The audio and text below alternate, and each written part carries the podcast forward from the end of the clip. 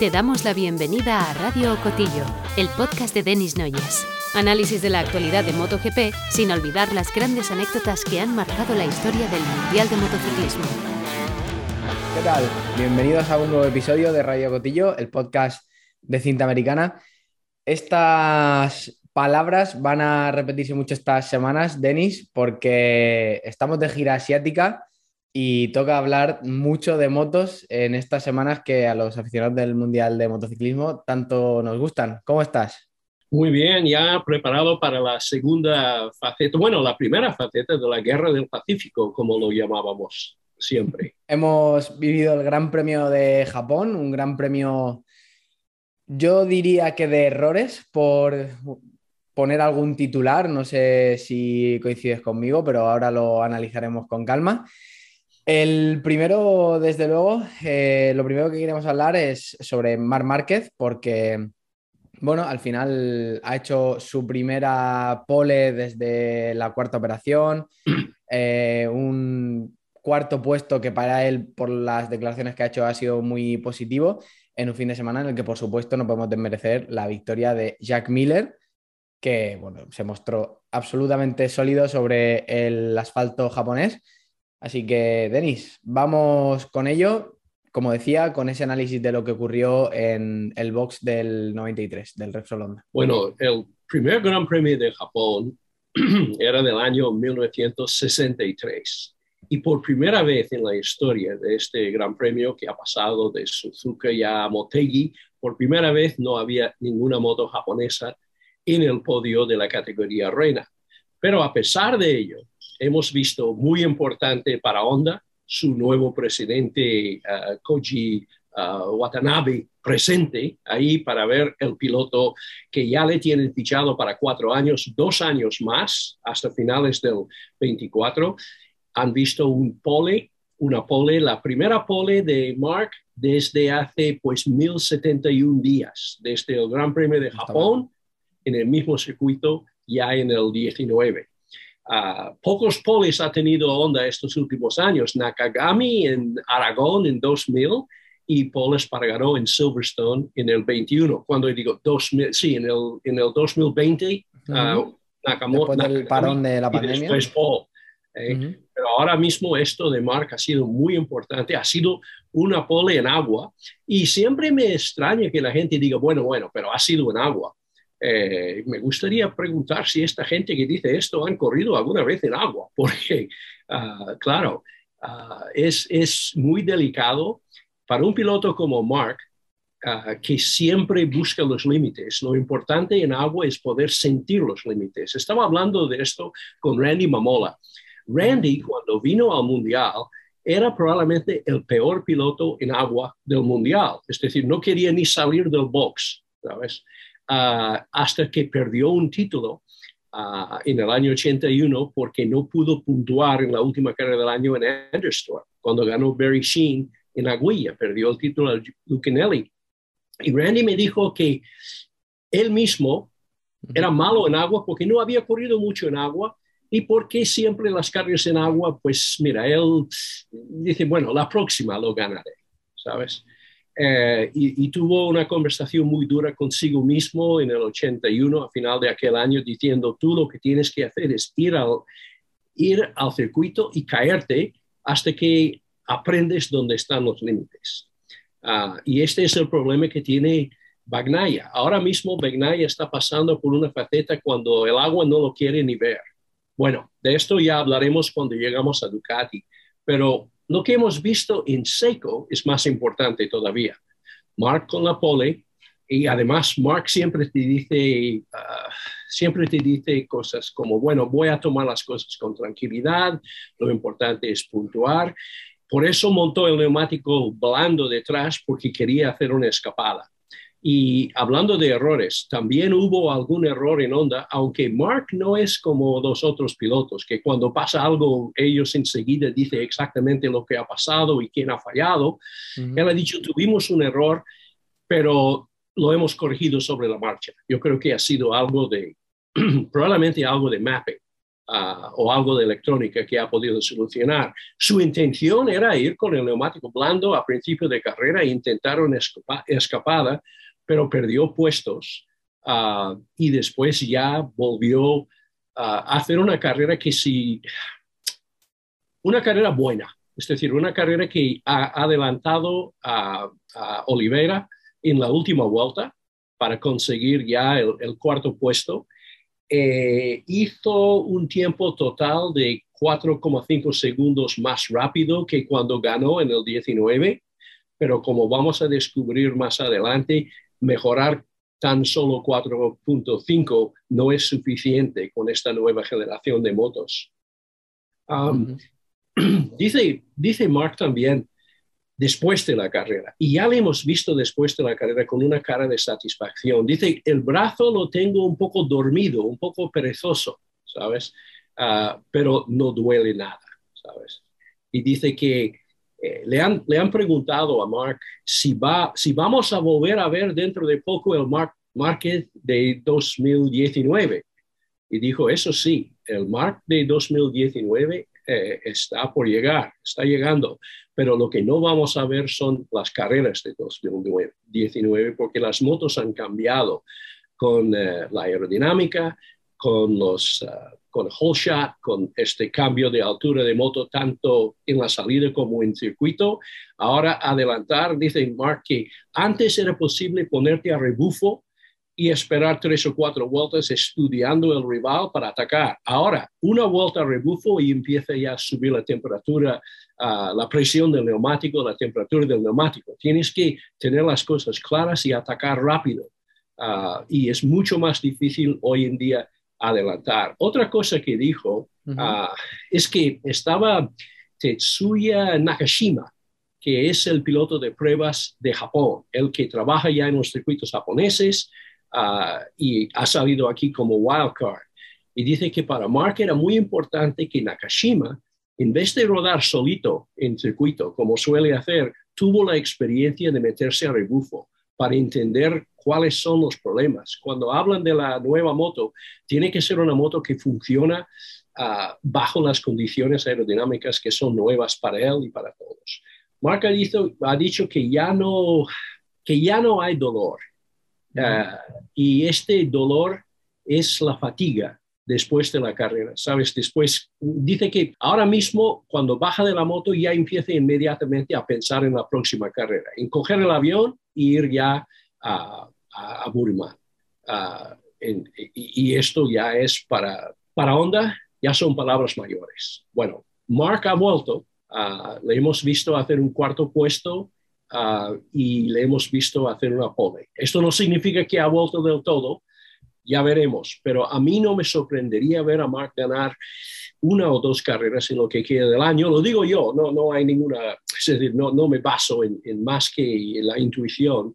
Ah, le veo muy rápido en, en Phillip Island, que es un circuito de izquierdas, y después en Valencia, pero a saber, ah, ahora viene Tailandia. Bueno, tampoco se le ha dado mal Tailandia, desde luego. Lo que pasa es que tampoco se le dio mal, por ejemplo, a, Fabio. Así que veremos.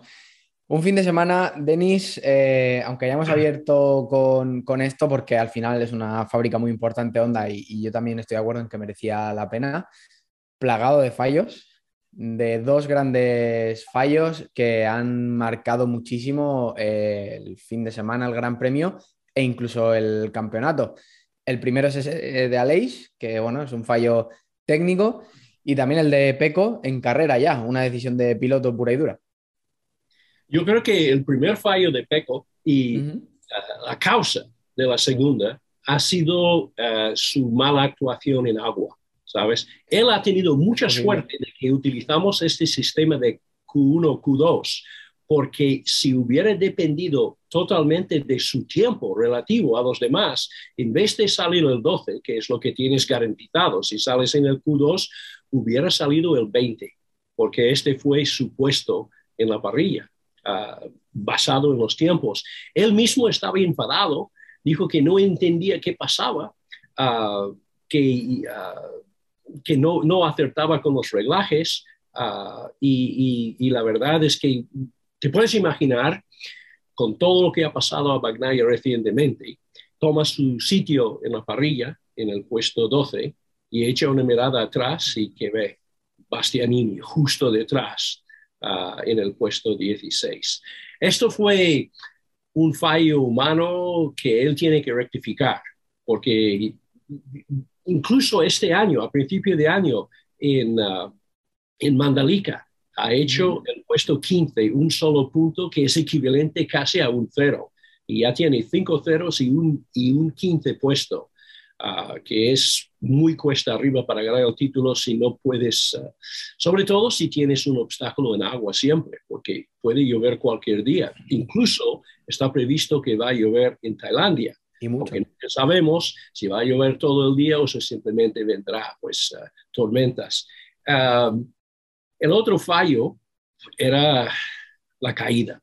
La caída en carrera, uh, cuando llegamos ya a hablar de la carrera por sí, entramos en más detalle, pero la verdad es que tuvo uh, bastante suerte en no llevar al suelo a, a Cuadraro, porque era cosa de, de esto. ¿eh? Por más veces que estudias la imagen, ves que además lo que, lo que no entiendo es por qué tenía que ser justamente en la curva 3, cuando el sitio para adelantar, y él ya lo sabe, el sitio para adelantar en la última vuelta a la Yamaha hubiera sido a final de la recta uh, larga de atrás. Pero esto también lo dejamos para que cuando hablamos de Yamaha específicamente. Lo de, hablando de fallos, el fallo más grande ha sido pues un fallo de un técnico de Aprilia. Eh, yo he tenido un par de amigos pilotos de aviones. Uno, Melchor Lizarraga, que era mi compañero de equipo en el campeonato de, de motociclismo series. Y un par de veces pude volar en la cabina de Iberia uh, en, un vuelo con, con Melchor. Y y me acuerdo que hacían esta larga lista de repetición de cada cosa que tiene que tocar. Siempre lo mismo y además lo hacían en inglés. Yo le preguntaba, ¿no te cansas de todo esto? Y dijo, sí, claro, pero lo fácil que es olvidarte de algo en un día que vas apurado, que hay lluvia, que hay problemas, uh, que hay que hacerlo por los números. Eh, otro amigo que tengo, eh, no de aviación, no de aviación comercial, sino avioneta, eh, él tomaba estas cosas un poco a la ligera hasta el día que aterrizó sin haber bajado las ruedas, ¿sabes? Uh, con dos motores que quedaron las hélices un poco dobladas. Entonces, en Aprilia tendría que hacer algo del estilo, porque lo que pasa es que tienen el ecosystem, que es cuando sales en un circuito, no sé si lo hacen en todos los circuitos, pero Motegi es un circuito tan stop and go, tan gas a fondo, que el consumo es importantísimo. Entonces tienen que conservar hasta la última gotita de gasolina y cuando salen en lo que se llama la sighting lap o la vuelta de colocación en pista, eh, siempre ponen un programa que hay, hay, que, hay que utilizar el, el laptop y cambiar el programa en la Aprilia para que no suba de 5.000 vueltas, es decir, nada no sube de 100 kilómetros por hora, porque en vez de salir ya yendo deprisa en esta vuelta, van parados porque no quieren gastar gasolina. Entonces, un técnico, el mismo técnico, creo, toda la vida, tiene que venir a, la parrilla, enchufar el ordenador y cambiar el programa. Y se olvidó de hacerlo. Es decir, es como aterrizar con las, sin bajar las ruedas y hemos visto en la tele, yo estaba escuchando a los comentaristas en inglés y yo he visto estos golpes que estaba dando en la cabeza, mano al, casco de Alex, que se había dado cuenta de esto, de lo que era. Dijo que intentó todo, cambiar de, planos, incluso apagar el motor y ponerlo otra vez en marcha. Ah, y no había manera. Entonces tuvo que entrar. Entró tan deprisa que dejó caer la, la moto número uno para subir en la dos.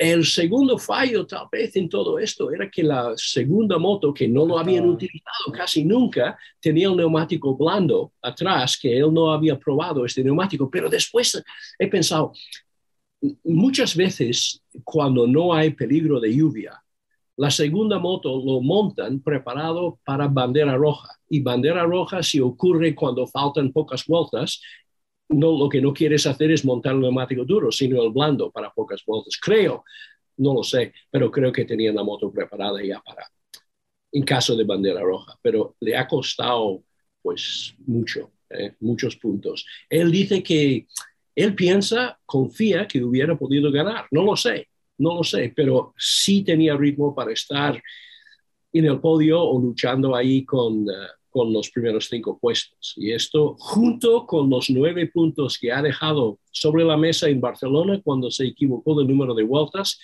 si tuviera 13, 16 puntos de este Gran Premio más los nueve, estaría ya casi uh, empatado por el liderato. Entonces, bueno, los dos fallos se han, se han pagado caro. Sí, después de la carrera subió una publicación a redes sociales diciendo, eh, bueno, lanzando un mensaje de equipo Claro, ¿qué va a hacer él? Después de lo que pasó en, Barcelona, también las cosas eh, ocurren así y al final también es un poco la mentalidad que les ha llevado a donde están. Entonces, mm, mantenerla desde luego puede ser una muy buena idea. Mucha suerte para, Fabio, eh, pero el gran dominador, si te parece, hablamos sobre él porque creo que, merece unos minutos de nuestro tiempo de nuestra conversación, es Jack Miller, eh, una mm, carrera impecable y además sigue la racha de Ducati, eh, seis victorias consecutivas, si no me equivoco, aunque Yamaha sigue aventajando eh, en el Mundial. no sé si viste la reacción de Tardozzi a los adelantamientos de Bastianini, fue muy evidente todo lo que está ocurriendo entre bambalinas he indagado un poco sobre esto, ah, porque cuando hemos visto a Tardozzi, que es el único tío vestido de rojo que ha corrido en moto, ¿eh? ah, de, aquellos jefes de Ducati, este es un piloto. Incluso Tardozzi es el quien ganó la primera carrera de Superbikes uh, en el año 88, ganó la primera manga en Gran Bretaña y ha sido piloto toda la vida. Y él, cuando él vio el, el adelantamiento de Bastianini, creo que en la vuelta 8, a, a, Bagnaya, un adelantamiento duro uh, de carreras, eh, pero claro, eh, también hablamos de esto cuando llegamos a entrar en detalles en lo que pasa en Ducati, pero cuando él vio esto, eh, hubo, pues, le hemos visto en la tele que estaba cabreado, pero después hemos visto que se ha ido. Entonces, ¿sabes dónde se ha ido? directamente al equipo Gresini. ha entrado, la persona que me lo ha contado eso dice que no, no, he, no he atrevido a seguirle ahí dentro, ¿sabes? Pero creo que ha ido buscando a Carlos Bernat, ¿sabes? Porque tenían algo palabrado uh, y bueno, Tardozzi, Tardozzi es, es piloto. Eh, y, bueno, ya hay, hay, hay tema para hablar. Pero Miller, Miller, el hombre que ha perdido su puesto en el equipo Ducati, Ah, ha ganado lo que es tan solo su cuarto gran premio, pero vaya victoria, dominio ah, y además arrancando, ¿dónde arrancó Miller? Ah, arrancó desde la tercera fila, ¿sabes? Entonces cuando Begnaia estaba teniendo problemas en agua, Miller también lo estaba teniendo. no era la situación clásica cuando Begnaia le va a Miller y Miller le, ayuda en los reglajes. Esta vez los dos estaban un poco perdidos. Eh, pero claro, la carrera en seco. Y Miller desde, desde hace tiempo ya vuelve a encontrar la chispa que le faltaba antes de las pruebas particulares, las pruebas privadas en Cataluña. Él ha sido el piloto más rápido en pista en 14 de las 24 eh, vueltas. Ah, y, además, cuando no era el más rápido en pista es porque estaba viendo pizarra eh, la victoria ha sido por algo como 4 segundos, 3,9, pero si no hubiera sido por el caballito enorme que hizo cruzando meta, hubiera ganado por 6 o 7 segundos, que hubiera sido la victoria más destacada de este, de este año. ¿Qué demuestra esto? Ducati, tengo estas cifras aquí, Ducati sigue uh, dominando con una autoridad uh, total es decir, otra vez, todas las vueltas mandadas por pilotos de Ducati. Martín las dos vueltas y después todas las demás por Miller, que son 102 vueltas consecutivas con pilotos Ducati delante. Y si no fuera, si no fuera por aquellas uh, seis vueltas de Rins en, en, Silverstone, Ducati hubiera ganado, hubiera liderado cada vuelta en las últimas seis carreras, que son palabras mayores. También eh, es verdad que hay ocho motos en pista y eso también incrementa las, las probabilidades, pero bueno, al final eh, que esto se haya repartido entre Jack, Peco, eh, Bastianini también, que es un equipo satélite, denota que la moto obviamente es la más competitiva, no venimos aquí a descubrir nada, pero al final los números corroboran esas sensaciones que no siempre ocurren esto de las motos ha sido la primera vez, hablando de velocidad máxima, también es la primera vez este año que en la lista de velocidad máxima, ocho Ducatis, los ocho primeros, eh, los ocho primeros puestos. Es muy revelador. Eh, Denis, ¿te parece, como ya estamos hablando de Ducati, que entremos en nuestro marca por marca habitual? Eh, seguimos analizando lo que ocurrió en la fábrica de Borgo Panigale con, con todo eso que decías que tenías que comentar. Nos has dejado un buen titular y vamos, yo e-, este clickbait lo, acepto, ¿eh? Cuenta lo que quieras sobre todo esto. No, yo creo que Ducati ha ganado seis carreras consecutivas. Uh, let's see, vamos. Uh, Bagnaia ha ganado seis. Uh, Miller ya uno. Uh, y, y Bastianini, Bastianini cuatro. Y aún así, con tanto dominio, no están, no están delante en el mundial.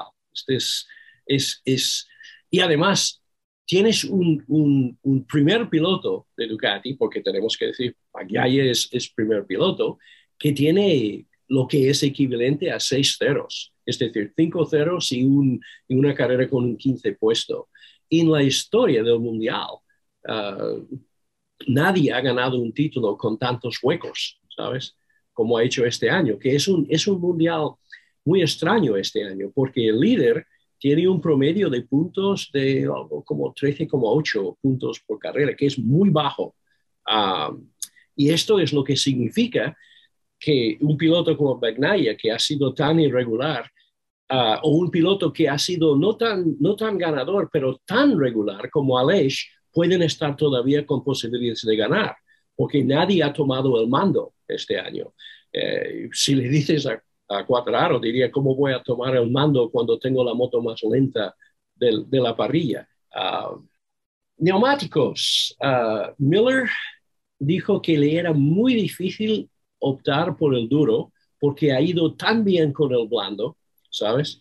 Uh, y después cuando ha visto otros pilotos dudando en la, en la parrilla, ha dicho, ha sido muy difícil cuando vi a, a Peco y a Lesh escogiendo el medio y he tenido que ir un poco casi en contra a mis propios eh, mecánicos cuando ha ido con el duro, que es el mismo neumático que ha escogido uh, a Binder, que ha quedado segundo en esto.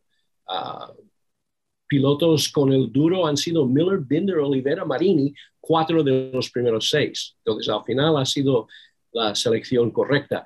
Y hemos hablado también de, de, de los que han ido con el blando, que han sido uh Bastianini, ¿sabes? porque Bastianini y Márquez han pensado casi lo mismo, ir a tope las primeras vueltas y después ya veremos cómo quedamos. ¿eh? No le ha salido muy bien para Bastianini porque estaba muy detrás, ¿eh? Pero ah, yo creo que yo creo que más lo que más me ha impresionado de Miller en esta carrera ha sido el doble adelantamiento que hizo a Mark y a Olivera uh, en estas primera vuelta, ¿sabes? Ah, Miller mismo eh, dijo que empezó a llorar cuando estaba haciendo el caballito, entrando meta ya estaba llorando también. Y, entró ya cerrado con lágrimas en los ojos porque él mismo no se creía capaz de hacer una carrera tan... Dice que, dice que el problema que él tiene es la voz dentro de la cabeza, que dice que hay una voz dentro de la cabeza que dice, cuidado, cuidado, no te lo cagas, sabes, cuidado. Y dice que tuvo que hacer, no hacerle caso a esta voz, porque es esta voz que siempre me habla justo antes de que me voy al suelo. y además es muy fácil desconcentrarse cuando vas solo en, una carrera tan larga, en un circuito tan largo como Motei, con eh, además ese trazado tan, tan peculiar. Yo, yo quiero poner, yo quiero poner esta victoria de Miller en una perspectiva, porque durante la carrera estaba pensando en Jorge Lorenzo. Nunca he confundido Miller y Lorenzo antes, pero viendo la manera que estaba trazando con, la autoridad, con la manera de escapar del, del, de los mejores pilotos del mundo, después he ido ya a buscar el Gran Premio del 2014, cuando Jorge Lorenzo ganó a Marc Márquez y Valentino Rossi uh, con una carrera pues muy semejante a la de Miller. Uh, y además, y lo menciono por esto, el récord de vuelta que lo ha batido Miller hoy o ayer ha sido el récord que estableció en el año 2014, hace ocho años, Jorge Lorenzo. Entonces, sí que era una carrera excepcional de Miller. Totalmente. Pues seguimos analizando cosas. No sé si quieres apuntar algo más sobre el tema de Bastianini, eh, esa visita de Tardozzi al, al box de Gresini. Tampoco quiero que le demos muchas vueltas porque al final creo que se está hablando demasiado sobre todo este asunto, pero claro, es que al final es. es, muy difícil, es muy difícil hablar de ello. Sí, sí. Ah, porque, hombre, si miras la. Tienes que ponerte en la piel uh, de Begnaya, ¿sabes? Begnaya ha tenido unos entrenamientos horribles, se encuentra el último en la Q2, está arrancando el 12 después, nada más ah, antes incluso de arrancar la carrera, se da cuenta de que ah, uno de sus máximos rivales está entrando boxes para cambiar de moto, que es uh, Aleix. Y ahora eh, sabe enseguida, durante las primeras vueltas, ve por delante al único otro hombre que realmente le importa en puntos, que es Cuadraro. Entonces, él ya tenía la idea de que lo que tengo que hacer hoy es no hacer ningún error. Eh, tengo que ir a por, a, por mi máximo rival, adelantarle y a ver si puedo también, porque veía por delante a Paul Espargaró, a Cuadraro y también Viñales. Entonces, ya les estaba preparando el ataque en la vuelta 8 cuando de pronto le pase Bastianini por dentro y le cuesta otros, bueno, hasta la vuelta 22 para volver a pasar otra vez. Y cuando ya vuelve otra vez a adelantar a Bastianini, todavía tiene que recuperar segundo y pico, o casi no, casi un segundo sobre Cuadraro, y lo hace. Y ya está preparando el ataque final, pero está también pendiente, está pensando, ¿qué pasó hace una semana? ¿Qué pasó una semana en la última vuelta en, en, uh, en Aragón? él, escucha, no tiene que verlo, lo escucha la Ducati de Bastianini justo detrás. Y él sabe que no hay misericordia, que no hay órdenes de equipo, que por algún motivo u otro ya eh, Bastianini tiene rienda suelta, ese equipo Gresini, no ese equipo de Ducati, uh, fábrica. Entonces, él está temiendo en la última vuelta no que Cuadraro le va a escapar, sino que Bastianini le va a volver a meter la moto. Entonces, él decide en la curva 3, en vez de esperar, porque ya había cogido suficientes metros como para tener casi la, certeza de que si sale de la curva, eh, es 11, si la sale de la curva, si la sale de la 10, va a poder ponerse de lado y adelantar antes. Esta es la recta larga de, la que es bajada. 50 metros atrás. Pero claro, piensa, si hago esto, a lo mejor, si espero, a lo mejor Bastianini me pasa. Porque él dice que yo también pensaba que iba a poder alcanzar a, a Viñales. Y si, si, si, estudias esto, buscaba un, un hueco que no estaba contra el piloto que probablemente frena mejor que nadie en el mundial. Un poco como le pasó a Cuadraro cuando intentó adelantar a Aleix aquella vez uh, en, en, en Assen, convencido de que podría adelantar sin darse cuenta de que Aleix es un piloto que muy difícilmente le vas a adelantar en una curva de este estilo.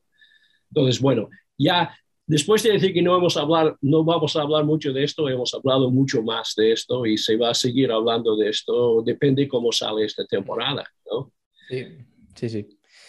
Bueno, pues podemos hablar también de la enorme carrera de KTM o quieres analizar algo también, por ejemplo, el podio de Jorge Martín. Tenemos, Martín, uh volviendo otra vez al podio, tuvimos un podio de Miller, eh, Martín, ah, bueno, Binder y Martín. Binder y Martín, dos pilotos que no habían corrido en Motegi sobre motos de MotoGP, ¿sabes? Ah, Miller era rookie ahí hace, en, el 10, bueno, ya había corrido ahí antes. Ah, entonces era muy importante ver otra vez a Martín delante y, y bueno, cada Ducati que queda delante de Cuadraro uh, merece, uh, merece una cena en el cielo para Tardozzi, porque él, lo que él quiere es montar muchas Ducatis delante, pero no delante de, delante de Peco, ¿sabes? Pero claro, cuando Peco está muy detrás. Entonces, uh, los, las otras Ducati. Ah, una cosa, cuando hemos visto a Bastianini hacer el adelantamiento a Bañaya, cuando Bañaya no estaba, no estaba en un buen momento en la carrera en aquel momento, es decir, estaba perdiendo décimas, estaba Bezecchi también, justo detrás de Bastianini, que venía con buen ritmo, y él dijo después, yo me veía capaz de, de pasar también, pero pensaba, mm, voy a dejarlo, porque Peco se va a despertar dentro de poco. Es que al, final hay que hablar sobre, sobre estas cosas, tienes razón, es inevitable. Yo es que puedo, puedo entender eh, el, punto de vista de Carlo Pernat, puedo entender el de Tardozzi, puedo entender el de Peco.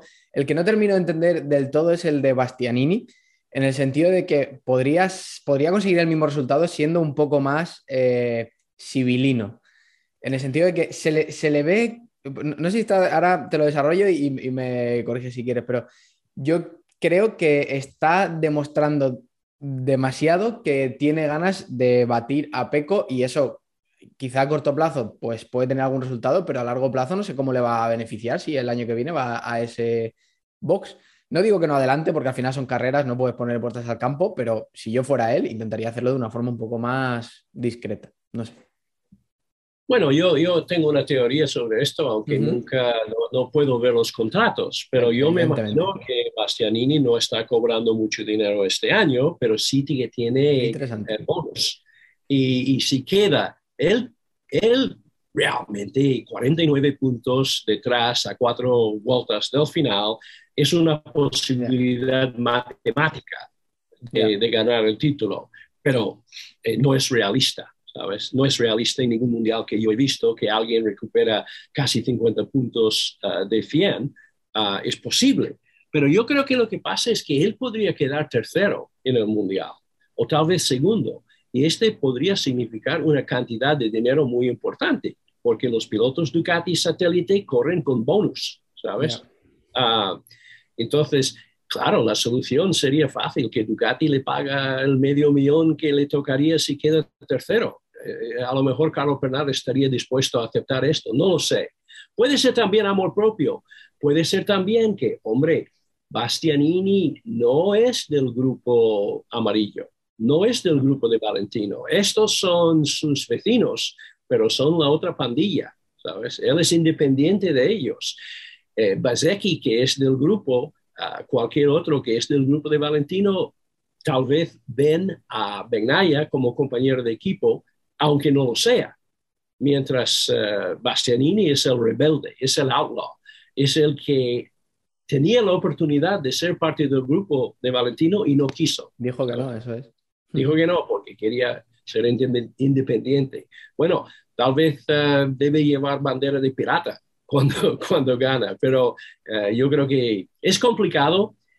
Pero una cosa que la gente debe entender, que nuestros seguidores, he leído mm, gente diciendo que este es un tema de periodistas, eh, que estáis hablando de órdenes de equipo. No, hombre, no. hay nadie del Mundial, no hay ningún director del equipo ahora mismo que no está pensando qué hace Ducati. Los únicos que no piensan así son Honda, porque Honda toda la vida ha tenido como ley de Soshiro Honda y de la tradición de que no haya órdenes de equipo en Honda, pero en las demás marcas, eh, además pensando que Ducati no ha ganado un mundial desde el año 2007, yo me acuerdo, lo he contado antes, lo cuento rápido, cuando Menoli anunció Federico Menoli anunció que Ducati iba a entrar al Mundial en el 2003, dijo que si no ganamos el título, bueno, ganamos el título en cinco años. Y el periodista preguntó, ¿y si no gana qué? Y dice, si no ganamos, voy a despedir a Domenicali. Domenicali, que era jovencito en aquella época, Domenicali ya es el CEO y no creo que va a despedir a sí mismo, pero tal vez a alguien si no ganen. Sí, conociendo a Domenicali es probable que, que incluso se plantee echarse a, sí mismo. Em, hay que hablar también de ese segundo puesto de Brad Binder porque vaya actuación de las KTM, ¿eh?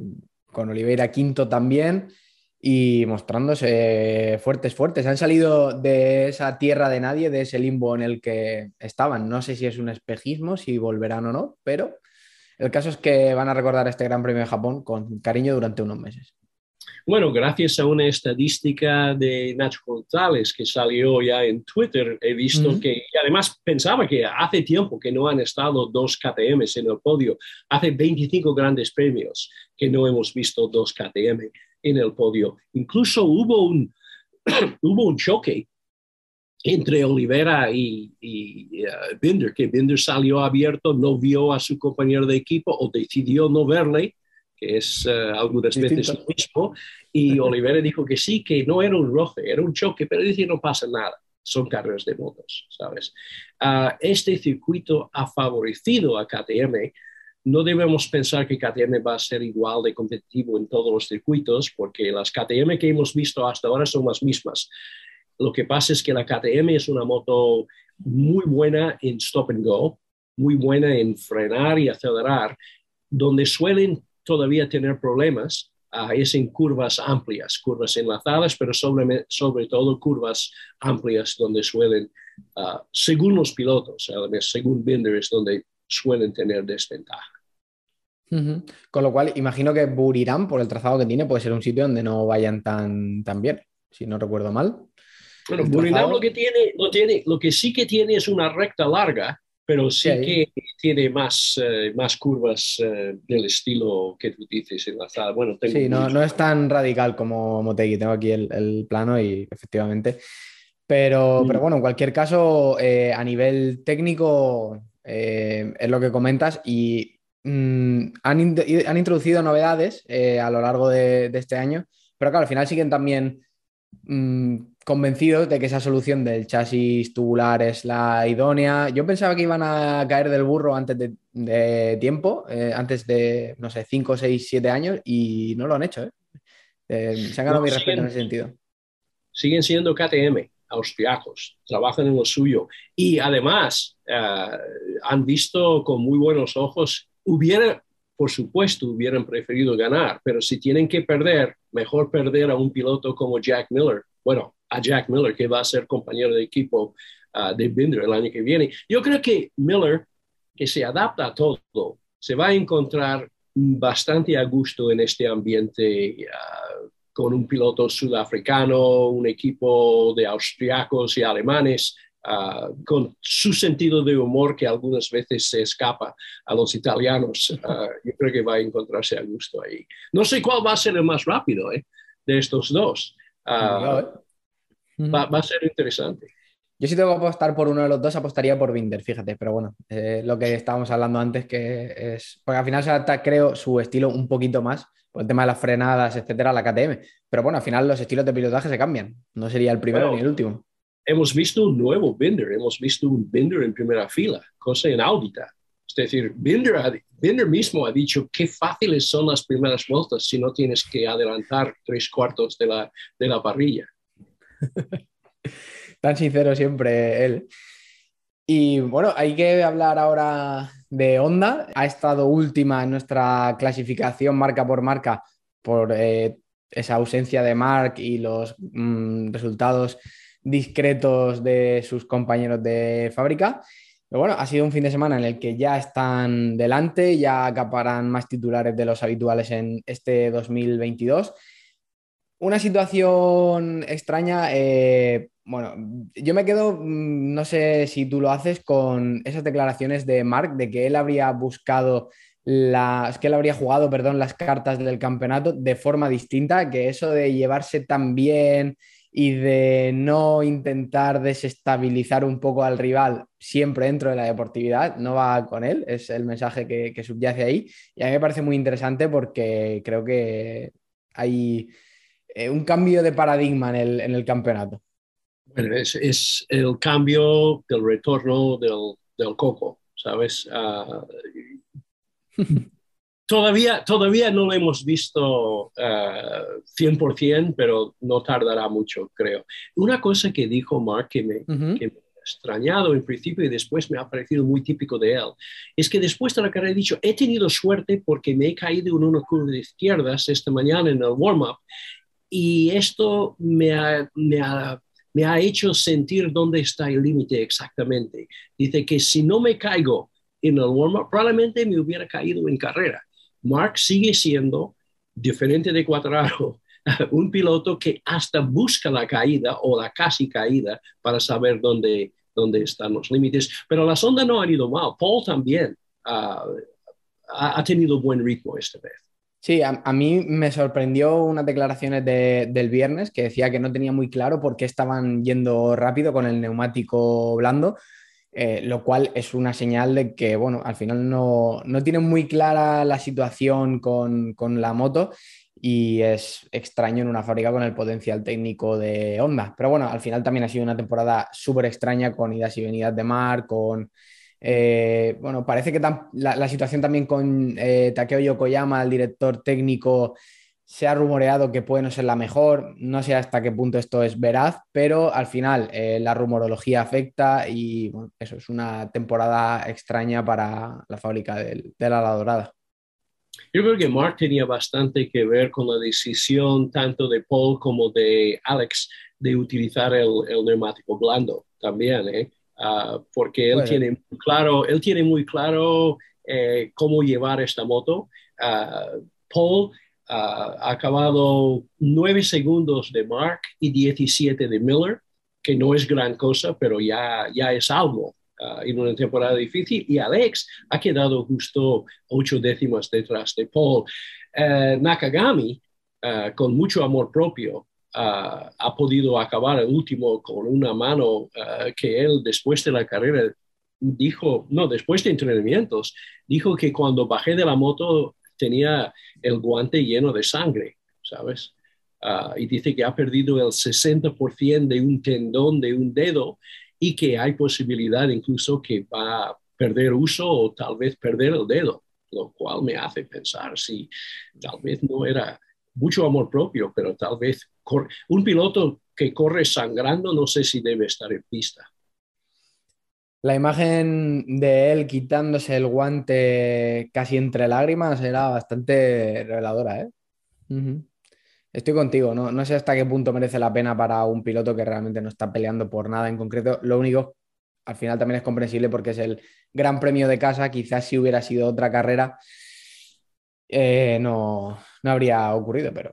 Y en, el, tema, en el tema Honda por sí, eh, lo importante es no ser demasiado optimistas porque Honda, si hay algún circuito que Honda conoce, que los técnicos conocen, es Motegi y además es un circuito muy stop and go, uh, que donde tiene Honda problemas, no es precisamente en este tipo de circuito. Ya veremos en, uh, en Tailandia. Eso es. Bueno, pues eh, pasamos a Aprilia. Ya hemos hablado de Aleix, ya hemos hablado de ese error. Ahora, si te parece, te invito a que hables de, Maverick, porque estuvo, estuvo delante también, acabó séptimo, efectivamente, y al final también se está dejando mostrar. Eh, lo único es que Aleix decía que él estaba para ganar. No sé si está siendo demasiado optimista, pero la declaración es contundente. Bueno, Aleix tenía ritmo bastante fuerte um, y, bueno, ganar, él a saber, ¿sabes? Pero eh, lo que sí hemos visto es que Viñales va deprisa, pero arrancó cuarto y acabó séptimo y no hizo ningún adelantamiento durante toda la carrera, ¿sabes? Uh, que tiene ritmo incluso de nuevo, es de los pilotos que hace su vuelta rápida a final de, uh, durante las últimas vueltas. Ah, pero yo, yo esperaba algo mejor de él ah, considerando que arrancaba desde la segunda fila. Ya. Y sobre Aleix, algo más, que eh, es difícil calificar lo que ocurrió, pero, pero bueno, al final también son, son las carreras así. A mí me extrañó, no sé si me, puedes iluminar sobre esto, porque igual esto, es un atraco y tenemos que mirarlo con calma, pero me sorprendió que dijera que a veces la moto se vuelve loca por el tema del, del GPS y que, y que por eso quizá tenía la esperanza de que fuera algún problema momentáneo. Pero en teoría las motos no pueden eh, utilizar GPS, que yo sepa, ni para modificar el no, yo creo que, Yo creo que dice GPS, lo que quiere decir es pierde su colocación. Sí, porque ah, pero por GPS van por los cables que cruzan pista y las motos se vuelven locas de vez en cuando. ¿Te acuerdas la primera carrera del año? Ah, Miller tenía una Honda que no sabía dónde, digo, una Ducati que no sabía dónde andaba. Le daba 300 caballos cuando tenía que dar 120 en, los, en la paella ah, y, le daba 120 por la recta cuando hacía falta 300. Poco a poco se va perdiendo estas ah, irregularidades, pero claro, cuando Alesha hablaba de GPS, lo que quería decir era la colocación según un cableado de, de los parciales. Perfecto, duda resuelta. Pasamos a Yamaha, a la fábrica de los tres diapasones. Eh, están luchando por el título todavía. Es con lo que yo al menos me quedo. Y eh, Fabio tiene que dar gracias a, no sé a qué, pero tiene que dar gracias a muchas cosas por todo lo que está ocurriendo, porque es muy fácil eh, que, hubiera perdido esto hace tiempo, ese liderato. Si yo quería solamente rematar una cosa Adelante. Aleix, que me acaba de ocurrir, sí, adelante. de Yamaha, eh, Aleix dijo que, claro, él había corrido en el 2019 con Aprilia uh en Motegi, pero dice que o esto no era el mismo Motegi o no era la misma Aprilia, porque dice que en cinco curvas, eh, mirando datos de hace tres años, en cinco curvas estaba pasando en otra marcha, ¿sabes? E incluso en una de las curvas una de las curvas rapidillas, dice que iba 20 mm, kilómetros por hora más deprisa este año que en el 2019. Y dice, esto se debe en parte a potencia, en parte a estabilidad, pero la mayoría de esto viene de las mejoras ah, en el whole shot device que te permite salir con más velocidad de las curvas. Sí, a mí me gustaría saber los datos que tiene el resto de fábricas para poder comparar, porque quizá también es una cosa propia de, otras fábricas, porque al final, bueno, eso, eh, Maverick quedó séptimo, tampoco es un súper resultado, aunque se mostró sólido, pero, pero sí, al final, desde luego, Motegi no ha cambiado y, y la moto sí, porque al final está tercero en el mundial y están consiguiendo los mejores resultados desde que volvieron. Bueno, esto va perfecto con lo que tú has dicho antes de introducir el tema de Yamaha, porque cuando hablamos de lo que no ha, cambiado, podemos hablar de la Yamaha. ¿Sabes? Que ha cambiado muy poco a pesar de todo, porque la diferencia entre el tiempo uh, de Cuadraro acabando octavo y ganando, quedando segundo en el 19, era de dos, solo 2,9 segundos. La Honda mejoró como 4,9, pero entre las Ducati en general y las KTM y las Aprilia, las mejores han sido de 15 hasta 20 uh, segundos más deprisa que en temporadas anteriores. Entonces, tenemos un piloto eh, resistiendo con una moto estancada, una moto que está perdido en el, perdida en el tiempo, porque la verdad es que la Yamaha, eh, ellos han traído el año pasado, a principio de año, un motor más potente y han tenido que volver otra vez al, motor viejo porque tenía problemas de fiabilidad. Y nos acordamos también de hace dos años cuando eh, el problema de las válvulas, ¿sabes? Entonces, Yamaha, eh, la, la, gran esperanza de Cuadraro, mientras él está ya luchando para este título, es aquel, eh, aquel vistazo que ha tenido, aquel, aquella sensación de llevar la moto del año que viene en las pruebas eh, en Cataluña. Uh, bueno, Misano, Cataluña o Misano. Misano, Misano. Misano, cuando se ha dado cuenta que sí que ya habrá más caballos el año que viene, pero por el momento Cuadraro no puede adelantar a nadie. él lo dice. Encuentro mi sitio y después, si el piloto que va delante mío sale abierto, le paso. Pero lo, mío es defender mi puesto, es decir, ser eh, dice que yo no puedo adelantar a, nadie, pero tampoco soy fácil de adelantar. Esto lo puedes preguntar a Bagnaya. Sí, y además, si todo el mundo que viera la, la, carrera, era muy fácil ver cómo se intentaba defender en la recta, cómo tomaba una trayectoria muy por dentro de la pista para evitar esos adelantamientos y al final se le notaba que se estaba defendiendo como, como gato panza arriba. Y sobre el tema de la moto del año que viene, yo percibo mucho menos ruido por su parte con respecto a ese tema. Está intentando hacer menos presión, lo cual yo mm, lo interpreto como una señal de que efectivamente parece que él piensa al menos que va a tener buen material, porque si no estaría presionando a, a Yamaha porque el tiempo se echa encima. En apenas un par de meses el prototipo imagino que debería estar listo porque si no ya nos plantamos en 2023 enseguida. Hombre, estoy seguro que si esta moto de las pruebas no hubiera sido eh, una mejora importante, estaríamos escuchando mucho porque él firmó el contrato para dos años más confiando en la palabra de Yamaha que iban a traer los caballos que hacía falta. No vamos a ver Yamahas adelantando a Ducatis en plena recta en el futuro, pero él lo que quiere es tener suficiente potencia para no perder rebufo. Claro. ¿Algo más sobre Yamaha? Bueno, siendo específico sobre las quejas de Cuadraro sobre la moto de este año, dice que él eh, en las secciones 2 y 3 eh, del circuito de Motegi podría recuperar muchos metros, pero después perdía ya casi el doble en la sección 4 cada vez y que así pues era imposible hacer una carrera que no fuera totalmente a la defensiva. Y él, hablando de fallos, eh, es un poco como Mark, él reconoce fallos pero no te dice lo que son, ¿sabes?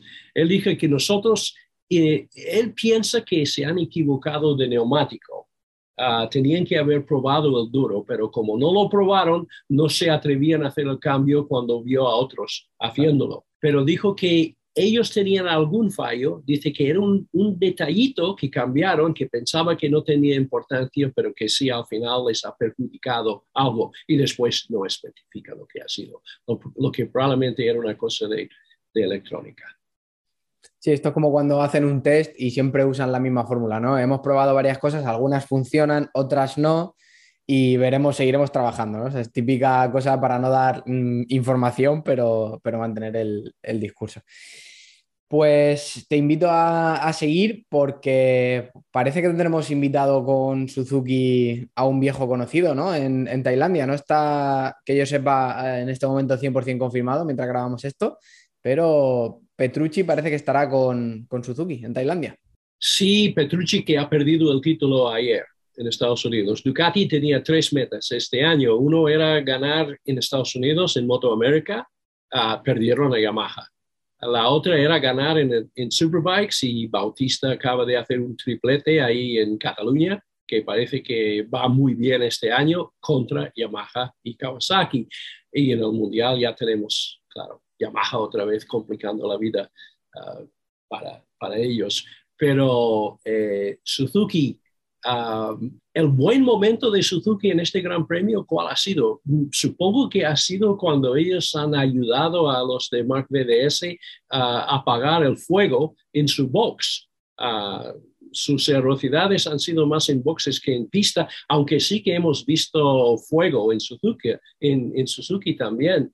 Eh, el piloto eh, Tsuda, el, piloto probador, Tayuko Tsuda, ah, en carrera, a mitad de carrera, incluso hubo un momento que pensaba a lo mejor van a tener que sacar bandera roja, que es lo que hubiera encantado a Aleix Espargaró en este momento, ah, porque la moto de Tsuda ah, empezaba ya a echar pues llamas. Suzuki dice que no ha sido motor, pero mm, yo no sé. Eh, cómo puedes tener tanto aceite fuera azul, azul y ah, humo azul y también llamas. Ah, ha sido una imagen triste en lo que podría haber sido, probablemente ha sido la última carrera de Suzuki en el equipo de Motegi. Ah, y tenemos Mir todavía lesionado. y uh, Riens sin un puesto dentro de los primeros seis desde uh, Portugal.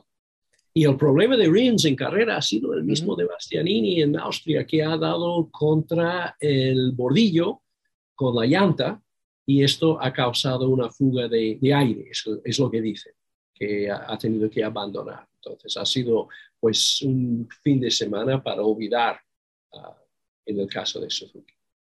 Sí, eh, lo que pasó con Mark VS con ese incendio del, box eh, era una buena metáfora de lo que ha sido el fin de semana de, de Suzuki. Al final han tenido que ir apagando juegos como han podido y bueno, siguen descontando carreras hasta esa despedida.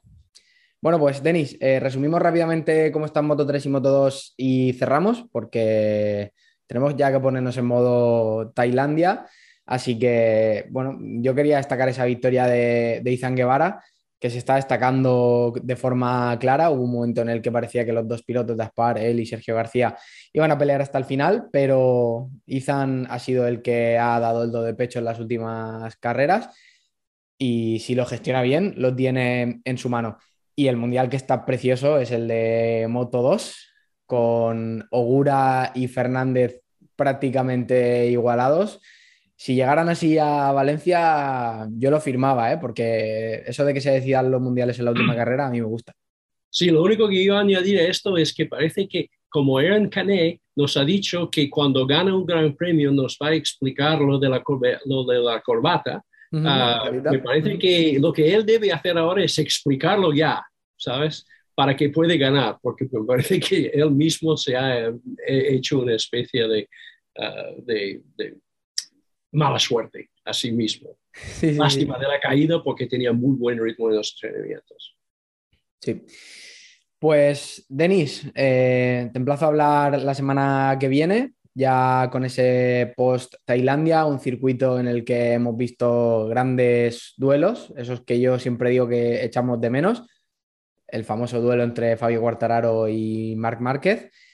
Y bueno, a ver si hay suerte y revivimos alguno esta carrera que ha sido del año rookie de, um, de Cuadraro, que él estaba convencido, uh, Christian, que Mark le iba a dejar ganar esta carrera, porque dice que yo estaba absolutamente al límite pensando, él quedando segundo uh, ya es campeón del mundo igual. Y Mark no lo ha pensado así. Mark ha pensado en no dejar a Cuadraro ganar porque temía, y esto lo ha dicho Mark, que cuando gana la primera habrá una segunda. Eh, entonces veremos a estos viejos rivales otra vez, ninguno de los dos como favoritos, pero nunca se sabe. Ah, y además con una recta, una recta Ducati de mil metros ahí en... Ah, pues Denis, lo dicho, un abrazo, cuídate mucho y a seguir madrugando nosotros en España. Y a ti no sé en qué horario te pilla, pero como te pillan siempre del revés, igualmente, menos, menos cota. No, es a media, a medianoche, uh, más o menos, ¿eh? Como nosotros entonces, estamos igual en, en estas. Pues nada, un abrazo y mucho café. Adiós. Ok, hasta la próxima.